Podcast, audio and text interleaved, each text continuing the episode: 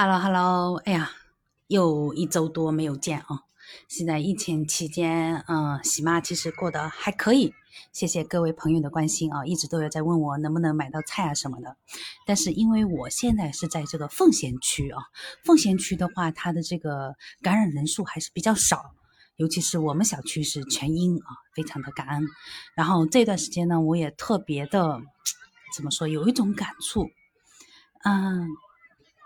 你看那些居委会的工作人员很辛苦，我看到他们就睡在那个一米不到的那种小床上，可能只有八十公分的小床上，然后他每天就一早就还要通知核酸，然后可能洗澡都不能洗洗到热水澡，然后等等的那些困难，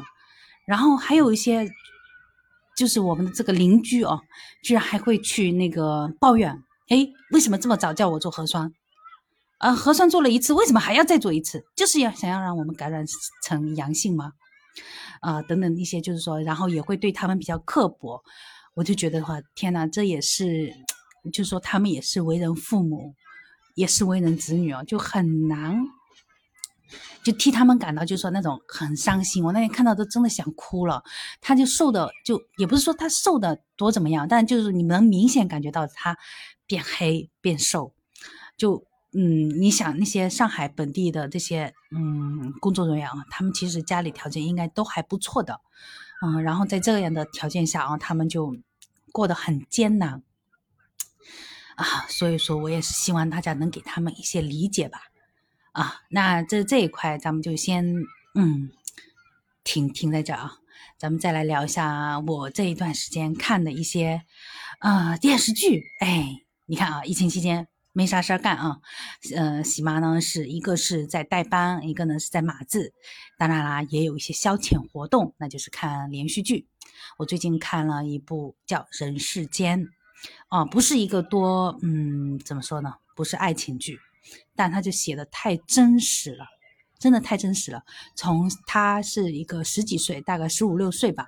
能有一些做做决定的这个。权利的时候开始写到他呃五十五六十岁，就基本基本上接近他的一个人生的一个终点。嗯，他经历了嗯下乡知青，他被留在家里，他叫炳坤，主角叫炳坤，嗯，是雷雷佳音 演的，本来是一个很可爱的嗯男生啊，然后他演那个时代的，当然他也演出来那种憨憨的感觉。啊，留在家里怎么样去帮助？呃，就是因为他是家里最不出彩的，啊，他没有什么特别的能力，他的哥哥姐姐都是那种读书很好的，爸爸又是那种嗯军工团的，然后嗯他是家里最小的孩子，但他不是那个最聪明的，但他绝对是为了这个家庭付出最多的那一个。嗯，他们都下乡知青了嘛，他要在家里，呃，等于是说成了这个家庭的顶梁柱，他们的一个大后方。那在这个过程中呢，他们家里遇到了好多的一些事情，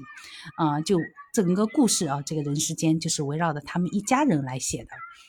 嗯，那这个过程中呢，就，哎，真的是我跟着看啊，就越看到，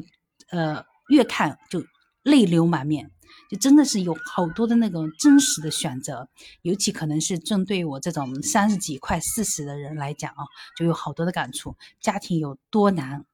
对吧？嗯嗯，他的那个家人也不是说都没有嗯争吵，有争吵，有误会，然后这误会得到解决，得到释放，然后再是一些家长里短，嗯，他的一些无助，他身边朋友生病了之后去卧轨。然后他的那个呃哥哥是呃胃癌，他的爸爸也是这种嗯，也应该也算猝死吧。但但他那一幕真的特别感人。他是睡在他们全呃东北有个炕嘛啊，他们一家人躺在这上面，兄弟姐妹和爸爸妈妈一起睡。然后当天晚上就爸爸就跟他们聊完天之后就